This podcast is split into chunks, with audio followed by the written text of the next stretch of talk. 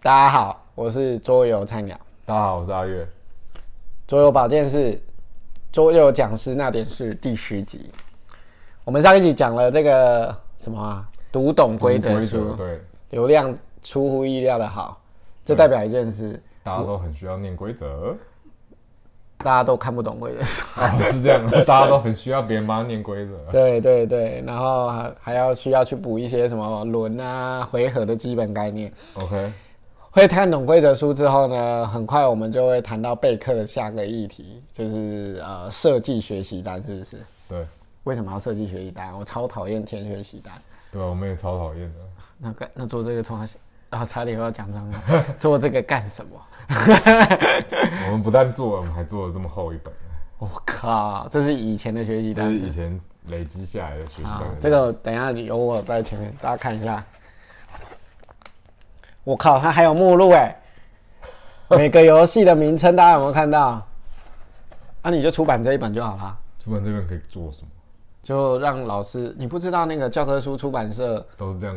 就这样糊弄老师的。就老师，我跟你讲，你知道老师为什么要跟某些出版社买教科书吗？因为他可以送这个，对然后他老师就不用设计了上课起来很轻松愉快。对，老师真的，老师就直接拿着这有个需要的请下方填单。等一下，我们字卡那个什么这个这个是国王的学习单样本宝典宝典，然后只有有智慧的人才会看到这上面写。然后呢，我们第一页打开，你看他列的游戏，随便念都是很经典的。这个这个鳄鱼神、现代艺术、妙语说书人、拔毛运动会，哦，连阿瓦隆都有呢。东京之王哦，东京之王最近还出暗黑版，对，哦按一般。妙妙笔神差、骰子阵、印加宝藏。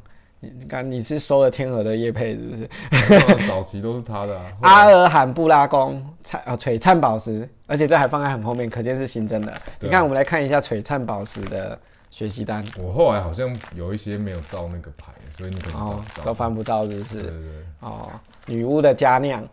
对啊，哦，好，这个就是学习单。为什么要设计学习单呢？学习单啊，其实就是逼迫学生学习无趣又讨厌的事哎、情。我一直以为你以前，没有，我一直以为你以前讲的学习单是荷兰的、哎，结果没想到真的这么多、哎。对啊，大家看一下妙笔神猜的学习单，游戏名称、最早的沟通方法，还有哪些沟通方法？游戏的重点，然后后面有一堆问题，对这不是填鸭吗？对啊，超填鸭的。所以会设计这样一张学习单，然后在学生玩完游戏以后，拿给他说给我填。对，有这么简单吗？其实也没有啊，就是嗯学生在学习过程中就要填的。我们游戏，我们通常一张学习单会分两段，前段会写完左侧那一面，然后后段会写完右侧这一面。那为什么要叫学生写这个？玩游戏就玩游戏因为学生很容易分心，他们啊不但不认真听规则，而且还很容易忘记规则。所以啊我们学单有一部分是请他做规则上的笔记，这个是我们在前三集都在讨论的一件事，就是做一个游戏的笔记对玩家的帮助是很重要的。嗯，他可以透过游戏规则的重点，很快的掌握这款游戏。同时，很有趣的是，我们那时候，嗯，请学生回家跟家长分享他在学校上社团所得，嗯，他们老是忘记游戏名字，嗯，变成我们刚刚我一定要请他自己写下来，今天到底玩什么游戏，不然他们去就算去桌游店买游戏，他也会说，哎、那个叫做什么，我忘记有就就那个说故事的游戏啊，哦，然后就很尴尬。如果店员刚好脑袋里面一堆说故事游戏，可能会推妙语那个啊，妙语说书人啊，但也有别的啊哦，那一张学习单的结构到底是什么呢？我们学习单结构有分四大块，啊，对，一部第一部分是我们上次讲的主题上的一些，你说到游戏名称，我刚好看到拉密，这应该是很多学校会拿来玩的桌游。现在不是有一些便宜的拉密叫数字游戏，哦，那那跟你讲一个八卦，嗯，听说新天鹅堡要出一款新天鹅堡数字棋，哦，叫玩法欸。哦，好，我懂了。好，我懂了。不好说，不好说，对对，这真是让我非常的惊讶。惊讶哦。对因为版权的问题好像不存在。对对，是刚过是不是？拉密的那个五十年是不是嗯？这个我也不知道，哦细节还是等鹅宝自己出出来再讲。啊，儿宝数字起，听说啦，我也不知道正式名称是不是叫什么。听说玩法很很像某种游戏，我也不能讲这个嘛，到时候我会被告。到到时候各个出版都封杀你。我不是现在就这样啊。哦，是啊，好啊，拉密，我们回来正题，说不定以后会看到鹅宝数字起，干嘛一直表达？好，游戏名称拉密，所以学习单会有一个东西叫游戏名称，然后下面写什么？下面写第一个区块在介绍主题啊啊，可是因为拉密本身它没有什么主题，所以我们不会硬去讲说啊，就一定要教什么东西。又被称为以色列麻将，有四种颜色，有一到十三的数字牌。这个就是简单的游戏介绍，这是、啊这些都重点，就是讲师自己看。嗯啊，他要讲什么还可以再讲，这都只是简单的笔记，他不会写的巨细靡遗。那如果看那些比较有主题的，比方说什么，你看，呃，没有就是现代艺术、公共十三，刚刚我就有看到那个、啊，啊、看狼癌好，最近刚好狼人杀很多，我们可以来狼人，这是狼人的另外一个新版，叫是那个谁啊？嗯嗯，出 ban 的那一家出版社出的哦，版本。名字是拉丁文罗马。十九世纪欧美地区乡间人口泛指工业革命跟童工需求，详见凶煞回廊。嗯哦，有另外一个游戏，对，然后你就写了一些 keyword，比如说法国的路易十五 T 在十八世纪的时候，法国中部有猎杀狼人的行动，两百五十万台币悬赏，涨了什么？涨了什么人？十二万，那是涨了，我也不知道万人以前。派了派了几万人。啊，啊、去捕去猎捕，最后用神父祝福过的银银子。子弹。哦银子弹。猎杀成功。哦，OK，这个其实是讲那个狼人的起源呐、就是因为跟那个什么歌德的恐怖小说有关系，然后我们就去了解一下，哎、为什么会有这个传说？嗯，对，然后去了解，哎、原来狼人当初那个村庄的城镇跟那个设定到底什么？其实你去看那个什么吸血鬼猎猎手凡赫辛啊之类的，其实大概就可以理解那个背景。嘿，啊，这个部分我们会变得像乡野奇谈的一样，去跟小朋友介绍说，哦，其实狼人的诞生这个游戏的村庄跟世界可能是长这个样子的。好，对，所以游戏名称里面写游戏的名称介绍跟背景，然后再来是游戏重点 important note note 就是我们下方的请学生开始，我们会在黑板写板书，那他们就要花时间把它记录下来。嗯，这部分其实是请他去做自己的重点笔记。所以游戏重点其实也是板书，对，就是给老师看的板书。靠，你这本就教学手册啊？呃，对啊，简单来说，我们当初在教的时候，是我们同一份学习单交到 B 老师手上或 A 老师手上，他们都可以去带同一个班级，不会有任何问题。你的，这个是我们一起备课的东西，那你就跟教科书出版社没两样啦。可以这么说。哦，OK，这一本要卖多少钱？这本要卖多少钱？看大家出价。我觉得比上个礼拜夜配那个什么火场逃生进行中 值钱哦。是这样吗？好，游戏重点呢，通常就会写一些玩法细节，还有一些卡片的功能啊、还有概要。那背面呢？背面你可以看到，背面这个部分呢，它主要在讲决策分析，就是学生在玩游戏，如果你纯粹给他玩，这个我们之前花了好几集在讨论，什么纯粹玩对孩子的帮助到底有多少，为什么要认真玩之类的。其实就是希望引导他对策略上的探索，还有得分路线上更多元的去思考，因为我们都很多人都强调游戏可以提升大家的什么智力啊，还是什么的，但其实一、一种思考上的弹性是很少人去强调的。但其实你要会玩这些游戏玩得很好，你常常在思考跟决策的灵活性要非常高。也就是说，我们这一段的重点除了去问他有没有懂游戏之外，同时也在拓拓展他能够对这个游戏有更多的探索，而且去参照其他人的策略规的那些方法来检视他自己在进行这些游戏当中有没有什么盲点没有去注意到的，对吧、所以这一部分其实是学生最痛苦的地方。为什么？因为他们在写的时候答案通常很少，我们会邀请他提供强而有力的理由来帮助呃他自己去了解他到底怎么弄这个，所以这个部分他们常常会写了好几次，一直被推荐。你看他没办法说服我们。我翻到一页比较有意思的，Tiki to Ride 就是铁道任务的这个第二页，要提的问题哈。第一题问学生的第一题，选择任务卡的时候怎么选比较好？为什么？第二题，你觉得地图上有些地方要过隧道的原因是为什么？就设计师为什么要这么设计吧？对。第三题，连接路线的时候最好一路从起点连到终点，为什么？好，请同学三选一题抄题作答。作答逻辑需通顺无偏见，方可交给老师。然后还有一个题目好笑，这是另外一题，另外一这是另外一题，那是另外一个系列，这是另外区的啊。OK，我们等下再讨论。好，那这几题你觉得你会怎么答？选择任务卡怎么选比较好？凭直觉。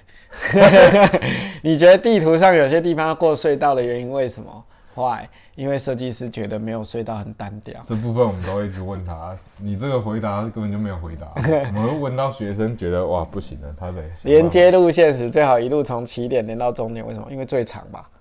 不是，这个策略是错的哦，这个是错误的引导，所以我们最后打个问号，目标是希望他去了解说哦，是陷阱题。这个游戏好像要有起点跟终点连在一起，但其实在游戏过程中你是一段一段。慢慢可能左边来一段，后右边来一段，慢慢把它接起来，而不是因为有些学生一开始在玩踢出来的时候会觉得，哎，嗯，我的起点是伊斯坦堡，哎，终点是爱丁堡，那我是不是先从爱丁堡出发开始连，然后一路这样披荆斩棘连到伊斯坦堡，那他也输了，嗯，因为这种打法肯定输，嗯，所以我们这个。问题是要去破除它，当然不是游戏错。当然这打法一定输啦，这游戏就是拼命抽牌就好了。对，但很多小学生他们真的不懂这个游戏。啊，很多其实你也会发现我们在玩很多游戏，一开始的时候，其实对那个游戏都会有一些呃错误的见解或是刻板印象。对，它是需要靠别人去提醒你的。OK，这就是学习单的结构。然后最后一个部分，它是更更进阶的，所以还有第四个部分，就蓝色。它这个部分，我们的设计原理是要去强调设计的延伸跟延跟设计思考的。就是小朋友，你玩完这一款游戏之后，你对这款游戏有没有觉得不满足的地方？你希望加入什么样的功能，或是根据原本它设计的游戏卡片的功能的逻辑去设计一张新的功能卡，来帮助这个游戏更丰富。哦，所以像骆驼大赛的第四部分就是请小朋友发明一个新的陷阱，要设计出功能名字跟图片。这部分我们觉得还蛮重要，就是很多人说要训练人来做设计的培训，但他没有办法去带人家去思考这一步这个小部分，这其实是很重要的部分，因为他要顺着一个既定的架构去发想延伸细节，而且这些细节要不破坏游戏原本的体验，从此外还要去丰富。游戏本身的乐趣，所以我们这一段呢，它其实是蛮有点像锻炼学生的创意的部分，就是它不是只是一个呃吸收者，他同时可以针对这个游戏做反刍，然后发挥他自己的想法去做延伸。所以一个正常的学习单看起来，目前你拟出来结构是先给游戏名称。然后在游戏名称的这个部分呢，会写一些游戏背景介绍或主题，对，或者是提醒老师们要说明的背景，对，人物故事。然后在游戏重点其实就是玩这个游戏，你看完规则书之后的一些细节，重点提示。记起来，不然他没办法记起，他下下礼拜来就忘光了。对，简而言之，也就是老师的板书，就是要给写给同学看的，然后他写在黑板上。同学一边玩就可以看一边黑板的细节，然后再来是给同学的问题，玩完之后看起来都是玩完之后的同学的问题，并且要同学去反思为什么。我看你每一题后面都有为什么。对，因为我们需要他给出有理的。理由，不然他们就会被推荐，所以这边是学生最痛苦的地方，痛苦指数最高因为他要想为什么嘛。对啊，为什么的确是最难的，任何问题都是为什么是最难的。这部分是学生最讨厌的，就是比方说有时候我们要处罚学生，我们也不用再做什么设计其他处罚，我们直接设计新的一题问他，他就觉得痛苦指数爆表了。因为不是每一题都这么好答，比方说我们来讲这个好了。伊斯坦堡哈，伊斯坦堡我们可能就问，你觉得设计师为什么不给玩家六片属下，而是给五片，然后他就会崩溃，就说：“哦，老师，我怎么知道？” 我们就会去请他分析，这分析没有绝对的对或错，但是他要有自己的理由去支撑他的论点。哦，不公平，为什么？因为他看不到那个 punch ball，然后那个他没办法给出一个答案，就是因为 punch ball 空间不够，所以只能你说配件的 punch ball 只能真的是印刷理由。他如果可以这样讲，我也是，我也是给他过哦。只能印五片，第六片找不到空第间，六片要开心的版，说不定设计师原本设计六片啊，然后出版社就说哦把它砍了，对，为了这六片我要多一个版的成本，所所以可不可以改五片？决定改改成五片，是吧？对啊这，也是个理由，但是学生通常不会想到的。出版社才会想到。对对对但哎、这真的哦实物上是会这样的桌游出版常常出现这种事情。嗯，还有什么卡牌数量不对，请你请你砍掉卡牌的数量，刚好满版这样两版。对对对对对。好，好，然后最后一个就是呃，这个游戏的改善，或者是学生对他的一些想法，比如说像刚刚那个伊斯坦堡，我看到那个第四的部分就是发明新的地效果卡或地点卡或清真寺卡，然后他可以发明神卡就对了，抽到就赢了。他抽到就赢，我就会问他：这种游戏你要玩吗？哦，你摆出来有朋友要跟你玩吗？那不会。只要把它改弱。你改弱，我就要看你怎么改啊。因为有些学生他会异想天开，就是改那种抽到就赢，或者是抽到就让别人输，或者是抽到就赚大钱。又不是四个好游戏分 game，卖的很好的分 game，好，你现在要得罪台中的勃艮第就对了。不是，好啊我没有得罪的勃艮第啊，他在 BGG 上是五点五分，哦，五点五分哦，好好，好，Anyway，反正这一区但但人家卖的很好，所以说话的谁管你说是分 game，我就是卖的好啊。没。错。啊，我要是哪天我也能做出这种被大家说是分 game，然后就但是却卖的很好的对那也没无所谓啊，对啊，我也不我也不会管任何人说是分 game，分真的。game 又怎样，老子卖一万套、十万套之类的，嗯对，嘿，学习单。好，那为什么需要小孩子要填这个、啊？到底目的是什么？除了我们刚刚讲的那个之外，这跟我们上课强调的课程感很像，就是嗯。我们真的不是只是玩游戏，我们希望他玩到这游戏的精髓，所以才会设计这么多很深入的问题啊，或者是延伸思考，嗯。去带学生。因为我们当初的构想就是想要把桌游的课程变得真的像课程，而不是说一定要学会什么能力啊什么的。你会发现我们设计的内容跟问题的方向，其实都不是要他去了解说啊，这是不是能够培养观察力啊，什么逻辑力什么什么的，其实都是跟针对游戏的核心去帮助他们去做延伸思考，然后嗯。在趁着这个机会，把一些相关的知识什么的，趁机补充给学生，让他觉得，哎、玩游戏好像不是只有游戏的乐趣本身而已，他对主题啊，还有一些背后的故事啊、主题文化跟脉络有一些理解。嗯对嗯，，这是我们上课的核心。那这些学习单都是你过去学习做的经验，你这都是留下来的。我们大家老师们一起坐下来玩过之后，开始一起发想要问哪些问题，然后要写哪些重点，然后一起去查资料，说，哎、这个游戏有没有什么可以跟学生补充的东西啊？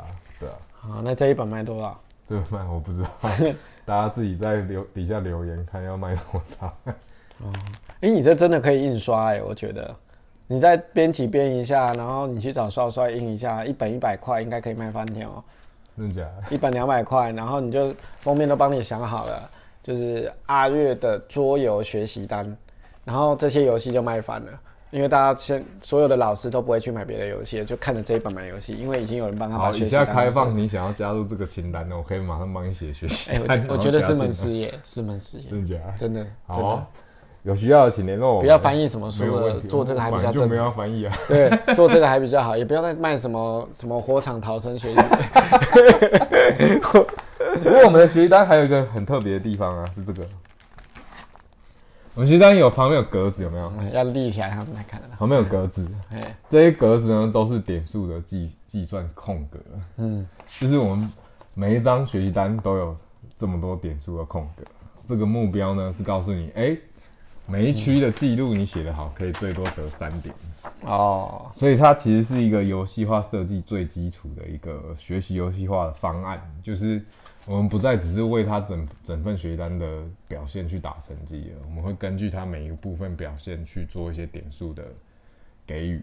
那这些点数呢，我们在课堂上也也会赋予非常多的意义。也就是说，我们之后会在更深入的去讨论我们在课程上是怎么去做班级经营，还有那个呃教学活动的设计这一块。嗯，这是我们之后会去讨论的。那我们的学习单就跟我们之后要讨论的内容是整合在一起的，所以这部分的空格呢，目前都没有。但学生在上课的时候，这一部分就是他的货币来源了。他缺乏货币，在游戏在整个学习后面会过得非常辛苦。嗯，好啦，就出了，就出一出啊，嗯，你就转型啊，那个桌游教科书出版社，教科书。真的啊，老师们他们就喜欢这种东西。可是现在有人要上这些游戏吗？有些游戏超难的。我觉得不会啦，你只要有人帮你做好，什么游戏都不是重，都不是太大的问题。Anyway，这是我们过去累积下来的，然后其他还有好几份没有进来啊。但是如果要再写，我们也是马上可以写，只要找到合适。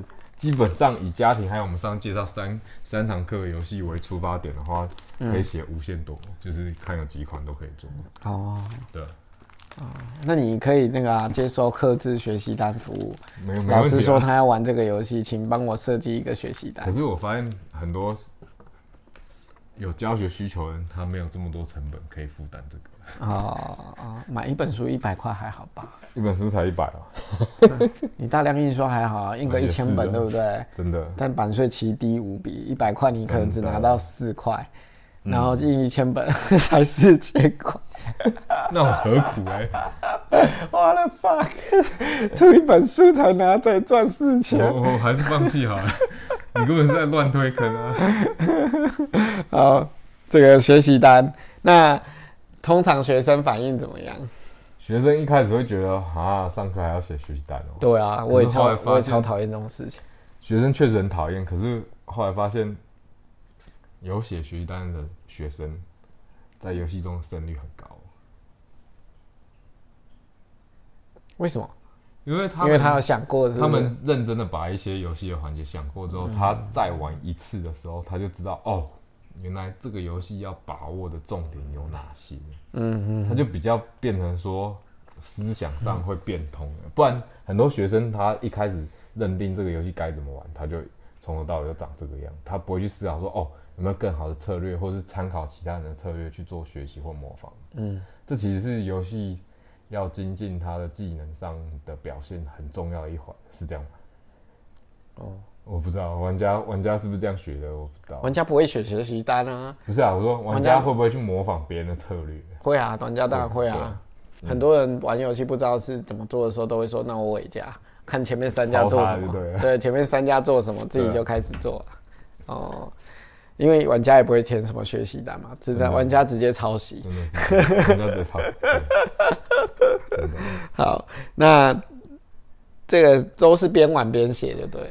就是我们在讲课，不是之前有分前面的引导嘛？对，前面那半小时到二十分钟，其实就是一边讲课一边请他们做记录。哦，因为他们不做记录，真的是等一下你再让他们开始玩的时候，就会大家一起举手说：“老师，我这个细节忘记了。”那你就全班跑就结束了。哦，所以我们之前有讲嘛，我们上课在嗯在讲规则的时候，绝对不开放问问题的，嗯他就是要认真去了解我们在讲什么，嗯然后等我们讲完才可以发问。就是哎、他可能某些细节想要继续问，嗯不然你上课变得很没有效率。我看过很多老师，他光回答问题回答一节课，就是嗯四十五分钟过去了，然后四十五分钟后才开始玩游戏。嗯那这种这种学生他的游戏体验时间就被压缩了。嗯嗯我们有些简单的一节课游戏，他一堂课可以打个两三场，嗯然后对这款游戏就比较酣畅淋漓，知道说哦，这游戏的乐趣在哪里，而不是说啊，我拿一节课教完了，然后他们跑过一遍走光，也不管他们到底懂不懂这款游戏就结束了。嗯嗯我们是希望他可以知道哦，这款游戏好玩在哪里，我下次如果再玩，我可不可以做更好的策略执行？嗯。对，甚至有些人他们玩完回去就知道怎么教爸妈玩这一款游戏，这还蛮重要的。了解。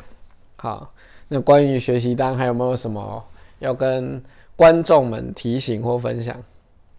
这个学习单我不不觉得每个讲师都一定要去用，嗯，可是如果你真的希望你的学生可以慢慢的变成一个懂得桌游乐趣的学生，嗯，这是一个方法，但不代表这是唯一正确的方法，嗯，这是我们过去实践的七年以来，每次都很被学生怕的要死的社团，却每次爆满的一个方法，嗯哼，对学生。